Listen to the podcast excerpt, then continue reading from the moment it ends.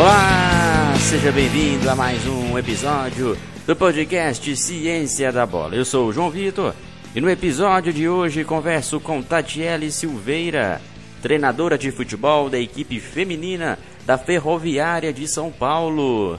Nós vamos falar como é a organização no futebol de uma equipe profissional feminina. Tati, seja bem-vinda, é um prazer ter você aqui no Ciência da Bola. Muito obrigada, é um prazer enorme estar compartilhando um pouquinho né, de futebol feminino também. A gente sempre tem muitos canais aí de futebol, mas são poucos que abrem as oportunidades, abrem as portas para falar também das meninas, do trabalho realizado pelo, por nós, né, por todos nós dentro do futebol feminino. Então, para mim é um prazer enorme aí estar compartilhando um pouquinho de uma troca de ideias, na verdade, né? Com, com todo mundo. Legal, Tatiele, sempre bom ter profissionais como você aqui em nosso canal. E neste episódio de hoje do nosso podcast, nós vamos falar sobre o futebol feminino. Quem não te conhece, Tati, seria interessante você falar um pouco do seu trabalho, da sua formação. Então, eu sou gaúcha, sou de Porto Alegre, né? Comecei minha, minha trajetória no sul do Brasil e tive a oportunidade ano passado de, de vir para a Ferroviária, recebi um convite da Ferroviária onde a gente começou a desenvolver esse, esse projeto. Foi minha primeira experiência em São Paulo, né, naquele momento. E foi um desafio muito grande. Então, acho que fiz a minha graduação toda no Sul, fiz lá na UBRA, na, na URGS, na Universidade Federal do Rio Grande do Sul, tem uma pós-graduação lá muito bacana, coordenada por um grande professor que admiro muito, Rogério Vosa. E na época foi, fui uma das poucas mulheres que fez essa, essa graduação. Então acho que tudo começou lá atrás, né? De estudar, de se dedicar. E agora estou em São Paulo, estou na Ferroviária, muito feliz. Feliz pelos, pelos desafios, feliz pelos títulos, né? Pelo, pelo trabalho que a Ferroviária permite a gente desenvolver. Então, esse ano de 2020 aí, a gente espera que seja ainda um ano muito feliz, um ano de muita disputa. Estamos, estamos usando né, esse período aí de, de, de paradinha para aperfeiçoar, mas a gente espera que seja muito grande aí essa, essa trajetória de 2020 também. Muito bom, muito bom, Tatiele. Isso mostra a qualidade da profissional que você é. Bom, para a gente iniciar o papo de hoje, acredito que a dúvida de vários dos nossos ouvintes é como que funciona o trabalho no futebol feminino profissional. Se é similar à organização do futebol masculino, no sentido de organizar a equipe, contratações, periodização, a questão de, de, de preparar a, todo o elenco para a disputa de competições durante o calendário. Enfim, poderia explicar para a gente como que você trabalha na, na ferroviária? É, acho que tudo, tudo depende muito do, do clube que tu, que tu está, né? Da dimensão que esse clube consegue te proporcionar. Mas dentro do nosso futebol profissional feminino, a Ferroviária é um, uma equipe que tem, tem todas as possibilidades e nos, dá, nos permite né, uh, trabalhar de uma forma igual como acontece no masculino. A gente tem uma, uma previsão aí a cada final de ano, né, já pensando no, no ano seguinte. Vou dar um exemplo de, do que aconteceu em 2019, por exemplo. Eu cheguei na Ferroviária em 2019 o meu plantel já estava formado, o elenco já tinha sido contratado. Então, para mim, o desafio foi maior por isso, porque a gente, tu, sempre que tu tem a possibilidade de contratação, tu busca as atletas de acordo com o teu modelo, com a tua forma de jogar. Então, quando eu cheguei na Ferroviária, a gente teve que fazer alguns ajustes para a maneira da tática de, de trabalhar dentro do meu modelo e a característica da minha atleta, que é extremamente importante para que isso seja desenvolvido. E já de 2019 para 2020 eu tive essa possibilidade. Então eu participei efetivamente das contratações. E vai muito claro de, de como tu tem, assim, o, qual é o, financeiramente falando, até onde a gente pode ir, tem possibilidade de contratação, ou a gente tem que apostar muito na base. Então eu dentro da ferroviária hoje, eu tenho a possibilidade de, de trazer as meninas da categoria de base, que nós temos essa, essa preocupação de ser também um clube formador, então nós temos um, uma, uma categoria sub-14, sub-16, sub-18. Então as meninas que vão se destacando lá na sub-18, principalmente quem, a, quem vai chegando no limite da idade, a gente já vai olhando para elas de uma maneira diferente, até porque o nosso trabalho é, é em conjunto, né? Com a categoria de base. Para que a gente possa ter o mesmo modelo, o mesmo pensamento, as mesmas ideias. E aí as contratações. E aí, claro, depende muito da, do aparato financeiro que tu tens. Então, na Ferroviária hoje, nós optamos do ano, do ano de 2019 para 2020, pela priori, a minha prioridade foi a manutenção do meu, do meu elenco. Um elenco que mostrou que teve muita força, um elenco que, que teve uma característica muito próxima comigo, né? A gente conseguiu desenvolver um trabalho muito bacana de entendimento, de, de comprometimento tático, daquilo que a gente pensa para jogar, estratégias. Então a prioridade foi a, a, manutenção do elenco. E aí a gente foi buscar algumas, algumas contratações pontuais para onde a gente pensava que a gente tinha que melhorar. Acho que a gente sempre tem que melhorar. A gente sempre precisa né, aumentar o nosso nível, a nossa qualidade, o nosso rendimento. a gente buscou aí seis atletas dentro do, do, da nossa, do nosso pensamento aí de contratação para contemplar o nosso grupo de 2020. Uh, mas eu acredito muito que da maneira onde, onde, onde tu está, acho que tu tem que primeiro pensar qual é a tua realidade, qual a competição que tu vai jogar e como que tu pode te organizar, porque a gente pode ser profissional mesmo com, com um orçamento reduzido.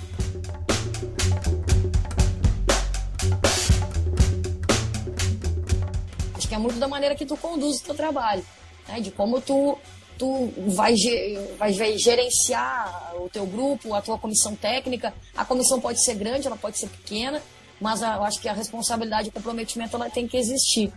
E aí a gente direcionar o trabalho para aquela competição que tu tens já planejada. Tem gente que tem o estadual, tem gente que tem um campeonato brasileiro, né? tem estaduais que são mais fortes, outro, o nosso campeonato paulista é um campeonato muito forte porque nós temos aí praticamente, nós enfrentamos as mesmas equipes no Campeonato Brasileiro e no Paulista. É, hoje o estado de São Paulo tem 50% da, da, da Série A1, são oito participantes, então é bastante coisa. E a gente tenta mensurar isso, né? Quais as competições que nós temos. Então, quando a gente sentou lá em 2019, ó, nós vamos ter o Campeonato Brasileiro, nós temos a, o Campeonato Paulista e a gente sabia que, pela demanda dos clubes, aumentando os clubes, iam aumentar o número de participantes no Paulista. Eu acho que isso foi muito legal, que a gente tem que usar isso a favor do futebol feminino. Né? O, o grande clube ele está chegando, mas ele está chegando, ele quer também a, a, a, os profissionais qualificados. Então, eu digo que a gente tem que estar tá sempre pronto a receber a oportunidade. Acho que tu não pode deixar de trabalhar, deixar de estudar, deixar de te colocar numa situação de vivência da prática para quando surgir a oportunidade nesse grande clube, a gente está alinhado com as ideias daquele, do que aquele clube deseja do teu trabalho, né? onde ele quer chegar. E aí a gente faz esse planejamento. Nós tínhamos então o Brasileiro, o Campeonato Paulista e a Copa Libertadores, que é segundo semestre. Então a gente focou muito nesse, nessa periodização, nesse, nessa organização do primeiro semestre, começando com o Campeonato Brasileiro, que era o nosso carro-chefe, até pelo por ser né, o atual campeão, a gente sabe da responsabilidade que é defender um título do tamanho do, do, do Campeonato Brasileiro. Então a gente foi buscar essas, essas contratações e a nossa organização partindo aí dessa, dessa esfera de sabemos que, que nós temos uma grande responsabilidade, mas a gente sabe que está chegando muita gente boa, clubes com grandes investimentos, né, realmente com contratações. Teve clube que mudou mais de 50% do seu elenco né? Trouxe meninas de fora do Brasil, que estavam fora do Brasil, e a gente sabia que isso ia acontecer. Mas a gente apostou muito no trabalho, né? No, no nosso caso, a gente apostou muito no trabalho e na continuidade daquilo que a gente já vinha fazendo. Acho que pela, pela confiança e pelo que a gente viu que as meninas poder, poderiam nos entregar ainda mais com a continuidade do nosso trabalho em 2020.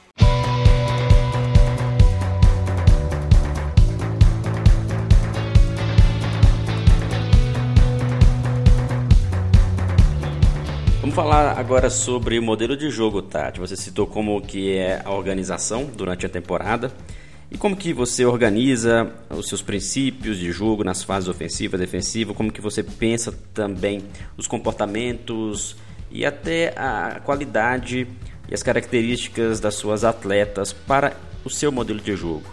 Alguns treinadores e treinadoras têm dificuldades justamente quando entra em uma nova equipe de implementar o seu modelo de jogo devido às características do elenco. E nesse sentido, como você já tem uma sequência de trabalho na Ferroviária, uma campanha belíssima no passado, sagrando-se campeã brasileira, é, é, como que você remodela ou mantém aí a estruturação do seu modelo de jogo? É, uh, eu tenho uma. Eu acho que eu sou privilegiada dentro da ferroviária por ter um, um suporte muito grande. Né? Eu tenho dentro da comissão, eu tenho meu analista, né, que é direcionado especialmente para o futebol feminino, o Conrado. Ele chegou esse ano até comigo. Eu tinha o Felipe, que fez a temporada passada comigo, e o Felipe foi para o masculino na ferroviária. Então acho que todos que têm um bom trabalho, eles recebem oportunidades. O Conrado chegou agora, está trabalhando comigo diretamente com a análise.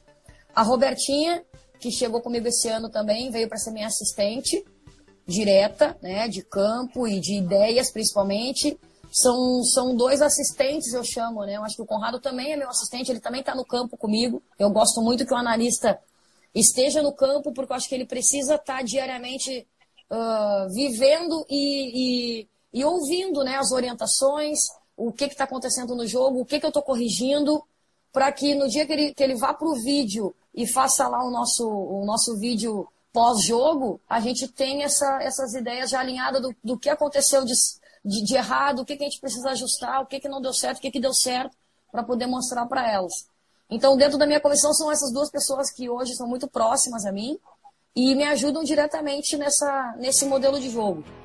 Uh, eu tenho, eu tenho uma maneira de, de jogar, eu acho que uh, as minhas equipes, desde e vindo assim para essa fase nova do futebol feminino, eu trabalhei no Internacional de Porto Alegre, 2017 2018. Fiz o Brasileiro A2 em 2018 e vim para a Ferroviária em 2019. Então, se a gente for olhar as equipes jogando, com certeza vocês vão ver muita semelhança. Mas aí entra, claro, a, a, a qualidade técnica das atletas e características, né? Mas eu tenho uma maneira de, de conduzir o meu treinamento dentro daquilo que eu, que eu acho que é o mais efetivo, seria o mais eficiente. Gosto de um jogo intenso, gosto de treinos intensos, gosto de usar muito jogo reduzido dentro do meu trabalho. Acho que os rondos nos ajudam muito e eu acho e, e já tive uma discussão até com uh, com o professor. O professor, ele é assistente técnico, né? O Ciro Leães é um cara que me inspira muito. Ele é assistente técnico do Adilson Batista, esteve recentemente no Cruzeiro. E uh, eu tive uma dúvida sobre jogos reduzidos e rondos e liguei para ele.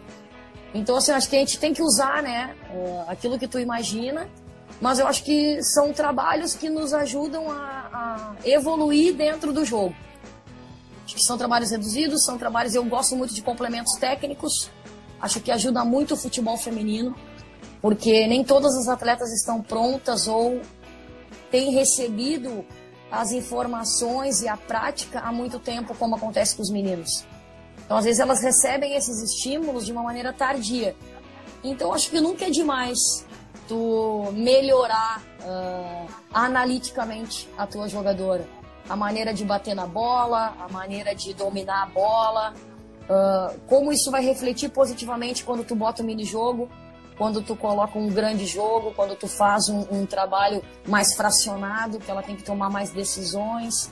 Então acho que são maneiras que eu gosto de trabalhar e que eu acho que auxiliam muito para mim quando a gente vai, né, para colocar realmente as ideias táticas, né, de como nos defender, como nos atacar.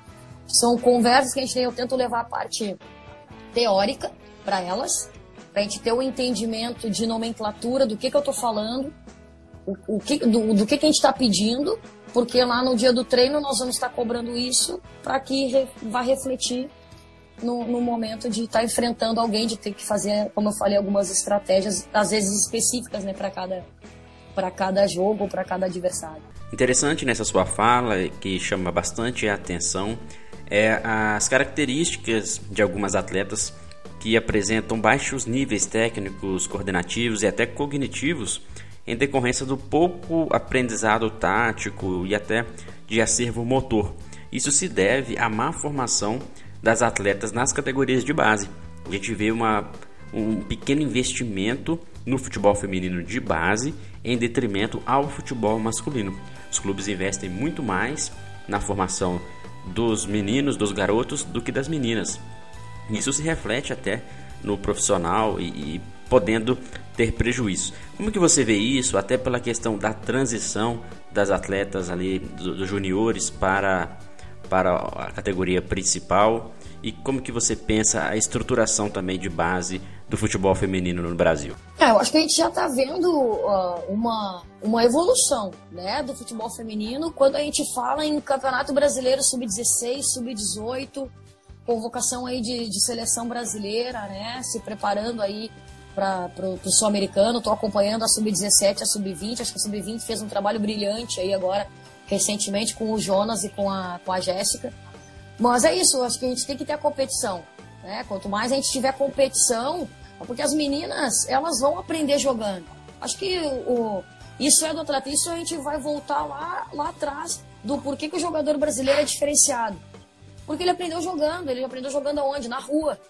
Né? De repente, hoje nós não temos isso, mas por toda a questão aí entra né, a questão social, de segurança, enfim, mas nós temos aí escolas de futsal, e o que, que a gente consegue enxergar aqui? Cada vez mais está surgindo núcleos de escolinhas femininas, projetos femininos, e a gente vai lapidando, vai buscando né, essas atletas. E com certeza, quando tem mais condições, poxa, eu conheço grandes trabalhos, né? Eu vim de um trabalho no Internacional, e até o Internacional é o último campeão sub-18 com a Camila Orlando. Né? Acabei de, de assistir um pouquinho de uma live dela aí agora. E são grandes trabalhos. A Ferroviária tem um grande trabalho há muito tempo, né? já disputou grandes competições. O Campeonato Paulista, aí vem a, a, a parte da federação. A Aline Pellegrino desenvolve um grande projeto de futebol feminino dentro da Federação Paulista, que contempla até Festival Sub-14. Então, a partir do momento que tu tem a competição para jogar, a gente consegue engajar as atletas ou até mesmo os pais para levarem as meninas para treinar para a gente poder o quê? Para a gente poder estar tá trazendo esse conceito moderno, de repente, ou uma pequena organização. Elas precisam de estímulo e elas precisam de uma orientação correta de onde tu quer chegar.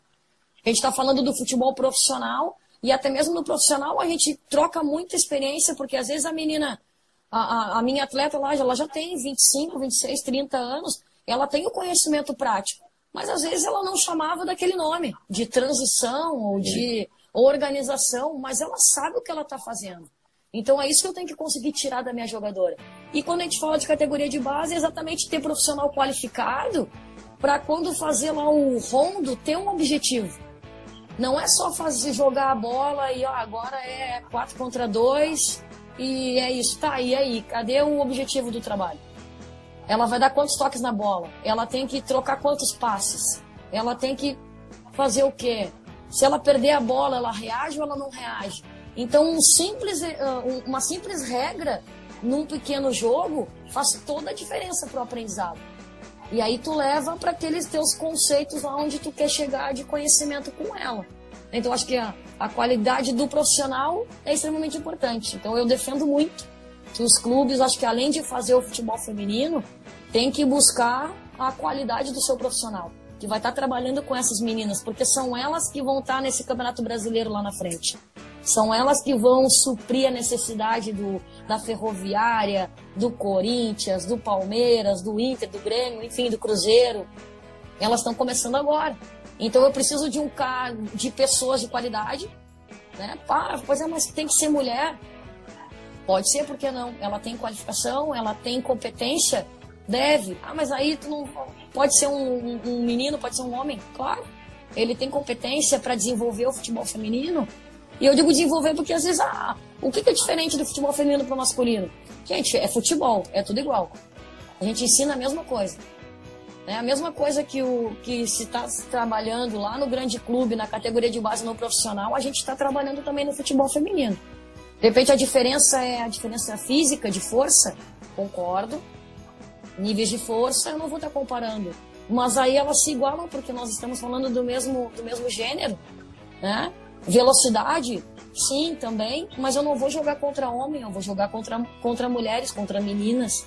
Então a gente está trabalhando futebol. Conceitos iguais. Eu vou trabalhar organizações, eu vou falar de fase de jogo, eu vou falar de, de, de conceitos, de princípios e subprincípios, assim como, você, como os, os meninos, né? Falam muito. Agora, a gente pode ter, de repente, é, ah, qual é a maneira que eu tenho de conduzir o meu trabalho? Qual é a maneira que a gente pode ter um pouquinho mais de, eu diria, de paciência? Nem sempre, gente. Nós também temos que ter muita disciplina, muito um jogo duro com elas. Varia de grupo e eu tenho certeza que tem jogador que o treinador também tem que falar manso com ele. Eu vi Sim. uma vez uma, né, uma, uma, um comentário do, do Klopp em relação a Coutinho e, e Firmino. Exatamente nesse contexto. Que o Firmino, se ele não chegasse e desse uma dura nele, não funcionava. Se ele fizesse a mesma coisa com o Coutinho, acabou com o jogador dele. Então, assim, ó, vai me dizer que isso é do futebol feminino? Eu também tenho uma jogadora que eu tenho que chegar junto, que eu tenho que jogar duro com ela, e tenho aquela que a gente tem que saber. Tem muito da liderança daí, a gente está falando do desafio do treinador, de como lidar com as pessoas para atingir o teu objetivo, para conseguir uh, introduzir os teus, uh, os teus conceitos e as tuas ideias e elas abraçarem isso, entenderem que aquilo vai ser legal, vai refletir lá no jogo, vai facilitar.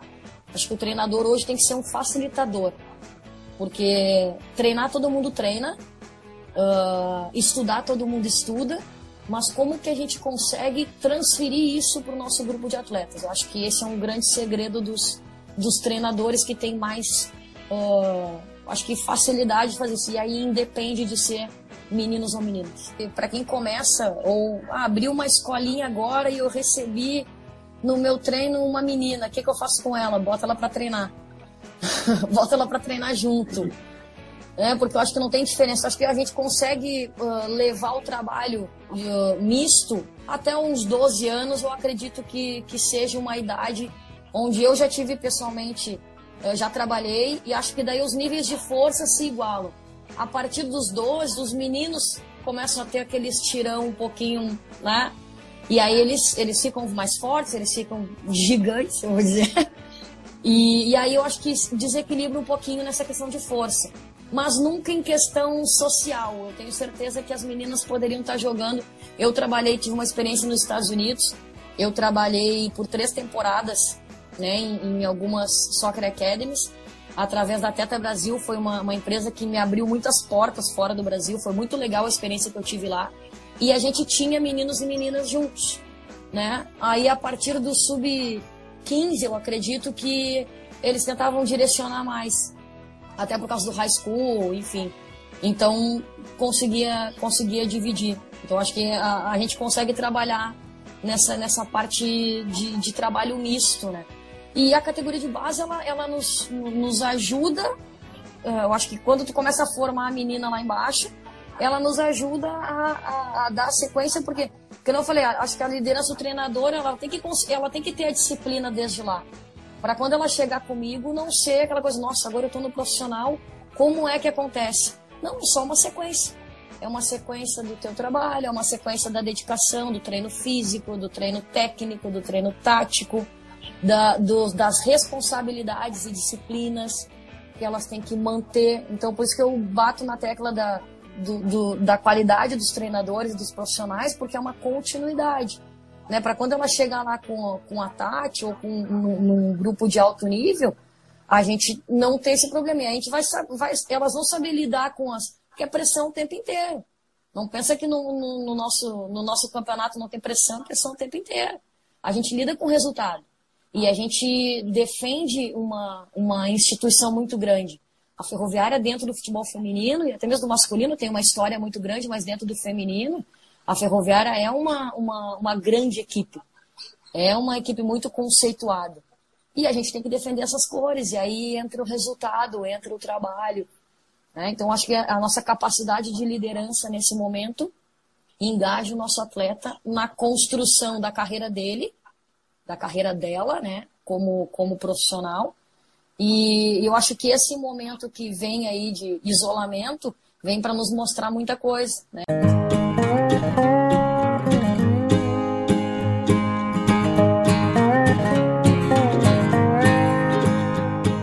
Muito boa sua fala nesse sentido. A gente sempre deve entender que o futebol feminino ele é tão similar quanto o futebol masculino, a sua estruturação. Lógico, ah, você citou algumas características físicas que há evidentemente, diferenças, mas o futebol feminino necessita realmente que, que, que seja trabalhado desde a base, de uma forma organizada, com um incentivo maior para o desenvolvimento. É, é, já que a gente comparou em certos momentos o futebol feminino com o futebol masculino, Tati, queria que você falasse pra gente é, o, o, quanto que você sentiu e enfrentou por ser mulher e adentrar dentro do, do ambiente do futebol como treinadora, que é o cargo máximo ali da comissão técnica, visto que em muitos momentos, né, até no futebol feminino, há muitos treinadores, homens, assumindo as equipes e agora a gente vê um crescimento muito bom de mulheres também assumindo as equipes e no seu caso você poderia falar para a gente um pouco da sua experiência até para motivar e mostrar esses caminhos as dificuldades para as treinadoras ou as futuras treinadoras que estão nos ouvindo? Ah, eu comecei com muito fui treinadora voluntária em muitos projetos tudo que precisava de um assistente técnico eu estava lá. Eu fui treinadora de beach soccer, futsal, futebol de campo, futset. Uh, se pegar a trajetória aí, eu já participei de todas as competições, né? Universitária, escolar. Então eu sempre tentei me engajar e me colocar, porque eu acho assim, eu acho que a teoria, ela é essencial.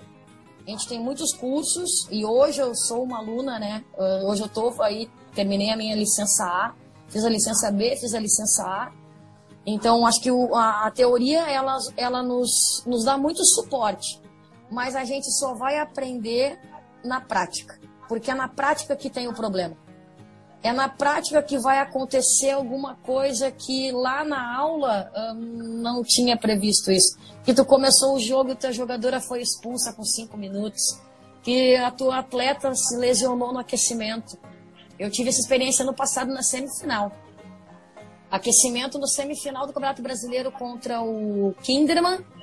No meu jogo em casa, no final do aquecimento, a minha centroavante, a Nath, artilheira da minha equipe, sentiu uma fisgada na coxa.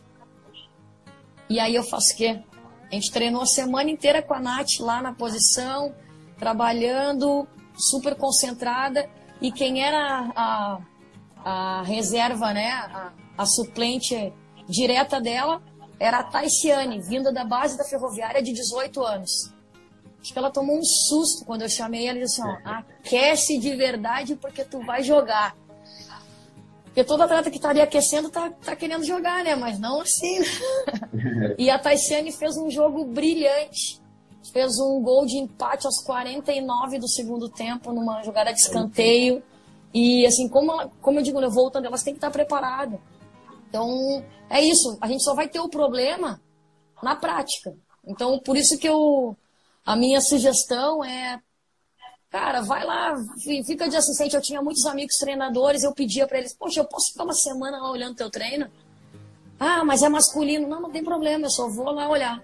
Vou lá olhar, eu quero ver o que, que tu faz, quero ver o que, que o preparador físico faz, quero ver o, como é que é a, organização do treino, quando começa, quando termina, quanto tempo é o, é o exercício, quanto não é. Então eu aprendi muito isso, claro, eu tive muitas possibilidades, muitas portas abertas. Acho que na, na faculdade eu fui treinadora do time da faculdade de futsal, né? Fui atleta, depois fui treinadora e Fui treinadora do time da faculdade no, no, no beach soccer. Tinha o um campeonato de beach soccer, escrevi o time. Vamos lá, vamos jogar. Beach soccer. Não sabia nada, mas a gente foi estudar, a gente foi procurar.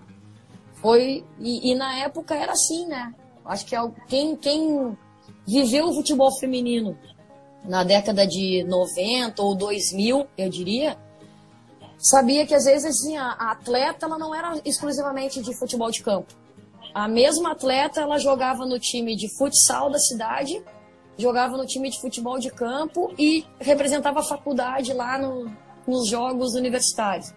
Então a mesma jogadora, ela treinava de manhã no futebol de campo, de tarde na faculdade, de noite ela ia pro futsal lá. Né? E era assim. E a gente tinha que lidar com isso.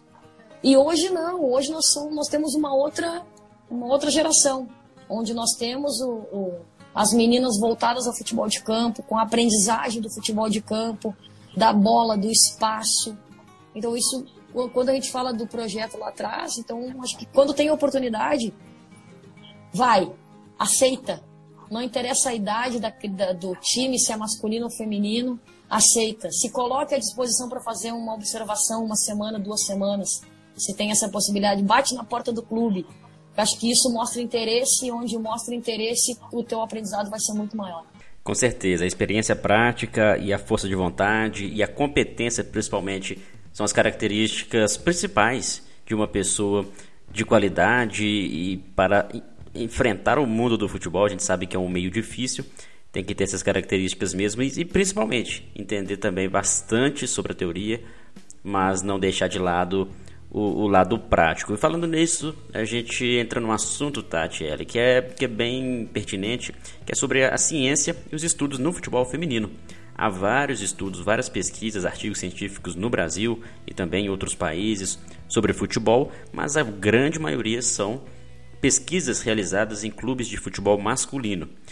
Como que você vê essa escassez de estudos no futebol feminino? Se há uma perspectiva de crescimento também para colaborar com, com as atletas e com os clubes que, que detêm o futebol feminino? Ah, infelizmente, eu acho que a gente ainda tem uma defasagem nessa, nessa linha né, de, de estudos do futebol feminino. Eu diria que a gente precisa muito mais, muito mais, porque infelizmente às vezes nós temos que buscar números ou apoio, suporte em pesquisas realizadas com os meninos. Ou às vezes tu tem que fazer uma, um comparativo, às vezes, de menina como se fosse uma categoria de base. Como se. Ah, então a gente vai usar mais ou menos como pare, parecido com um sub-17.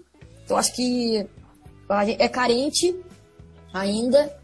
E a gente vê isso muito quando a gente precisa aí, o pessoal da, da universidade precisa fazer o trabalho de conclusão, vai fazer um trabalho sobre futebol feminino, às vezes não tem, né?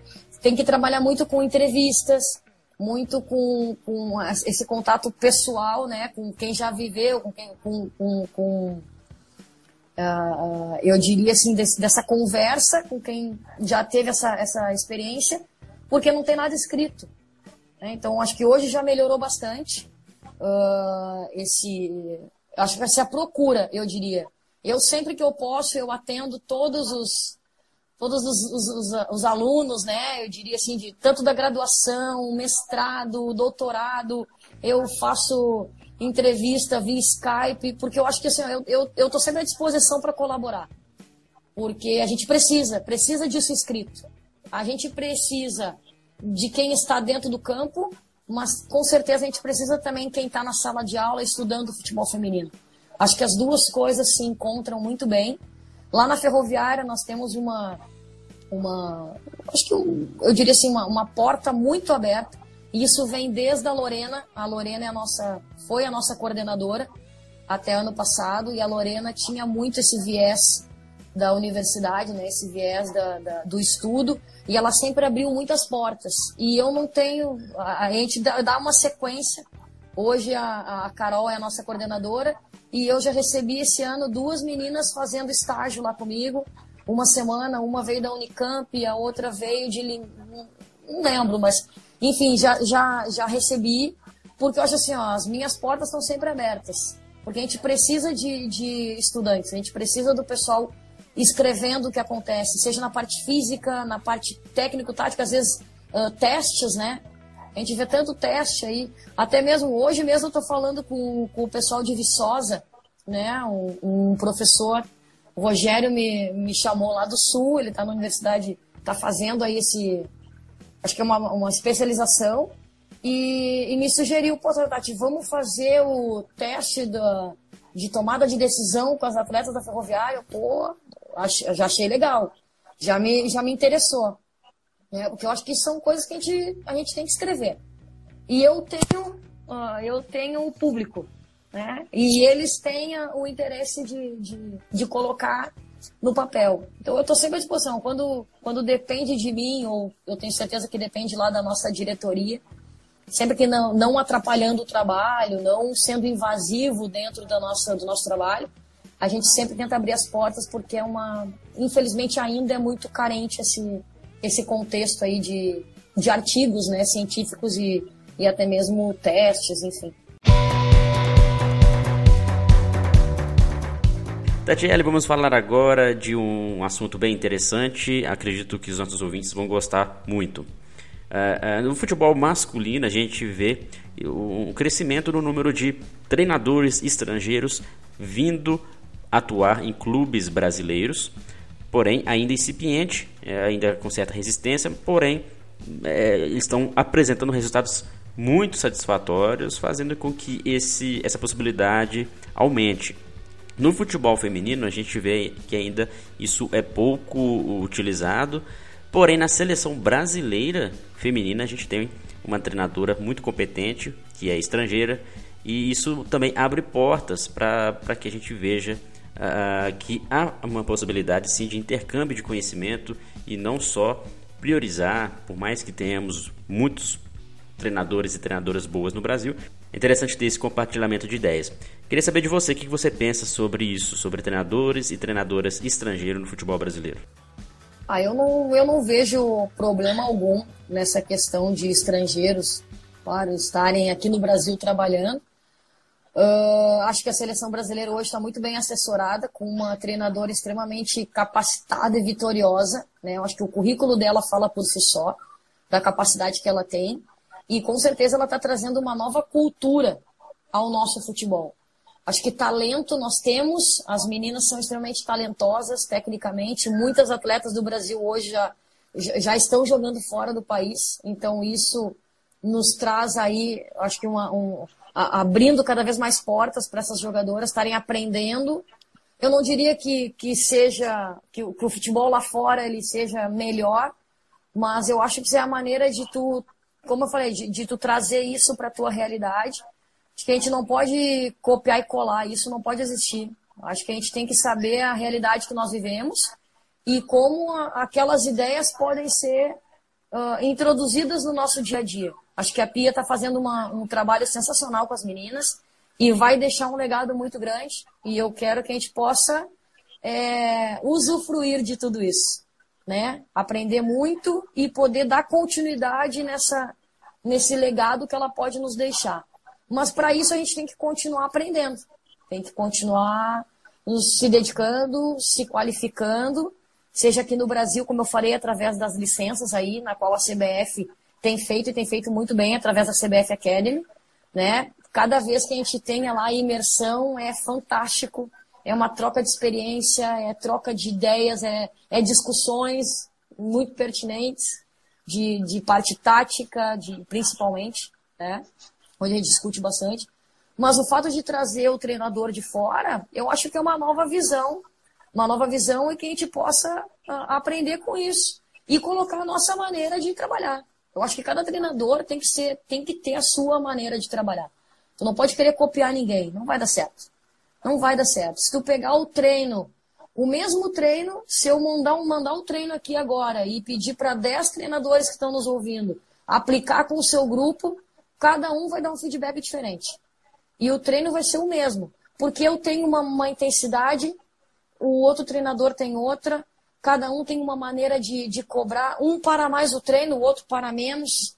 O outro dá mais orientação, um dá muita orientação, o outro dá pouca orientação. Isso faz toda a diferença. E o treino pode ser o mesmo. Então não adianta ir para o YouTube lá pegar treino se tu não tem qual o objetivo que tu quer alcançar, qual o princípio sobre o princípio que tu quer atingir. O meu atleta ele está preparado para aquele treino? Ele está preparado para aquele estímulo? Ou cognitivamente ele está pronto para receber tantas regras, tantas dificuldades daquele exercício? Eu acho que isso tem que ser gradativo, né? E, e a gente tem que trazer isso para nós, assim como nós também eu tenho certeza que, tamo, que a gente pode estar tá ensinando para eles, né? Esse treinador que ele vem de fora e enfrenta aí um campeonato brasileiro, vamos botar no masculino, né? Que é que hoje é, é presente, né? Por Flamengo, Santos, uh, o Atlético Mineiro estava com, com o estrangeiro também.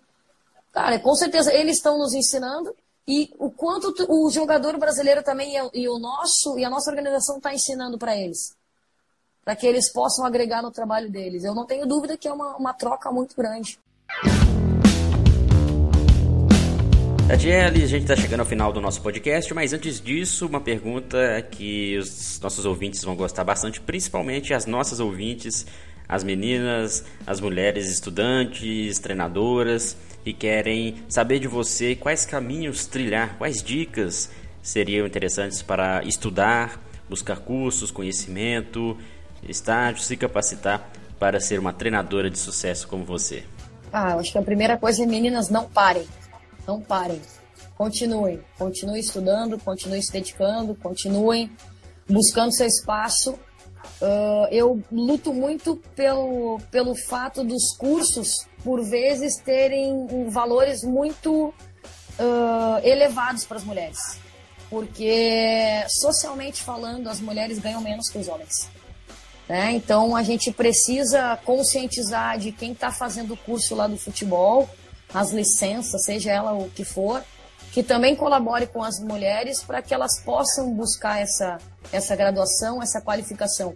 E aí, às vezes, a gente precisa, precisa sim, uma, as licenças hoje da, dentro da, da CBF Academy são um, um, um, valor bastante considerável. E a gente precisa, precisa fazer. Mas se tu colocar lá o treinador da Série A do Campeonato Brasileiro profissional e nós treinadores lá do, do feminino, é completamente diferente. Mas as licenças são as mesmas.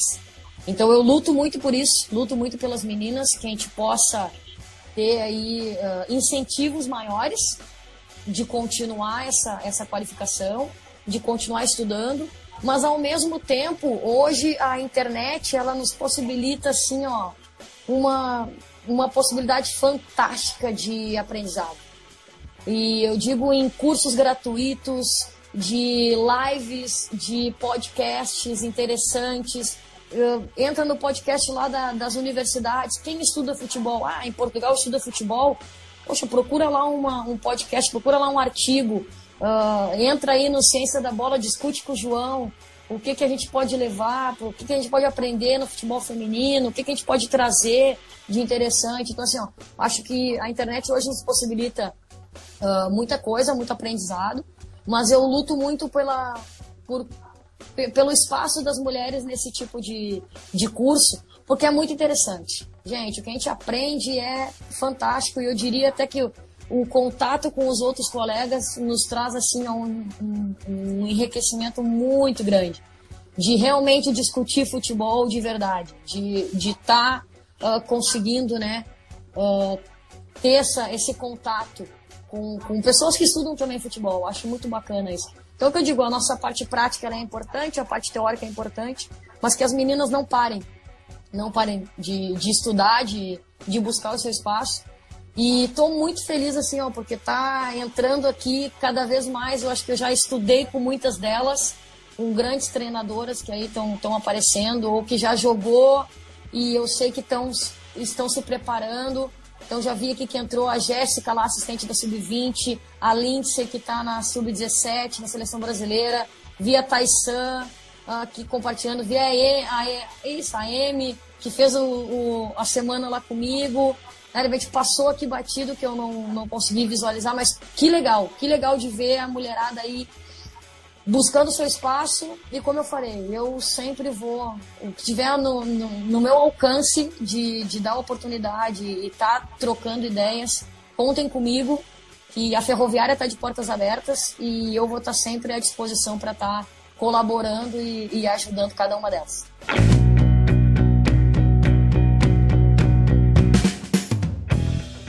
Tatiele, muito obrigado pela sua participação no episódio de hoje. Com certeza aprendemos muito sobre o trabalho no futebol feminino e fica aqui o convite aberto para mais lives, mais podcasts aqui do Ciência da Bola. Obrigada, João. Obrigada a todos, o pessoal da, da Ciência da Bola e todo mundo que está nos acompanhando. Valeu. E este foi mais um podcast Ciência da Bola. Obrigado pelo carinho da sua audiência e não deixe de acompanhar o nosso trabalho nas redes sociais, Instagram, Facebook, Twitter e o nosso canal no YouTube. Acesse o nosso site cienciadabola.com.br e acompanhe os nossos cursos. Grande abraço e até o próximo episódio.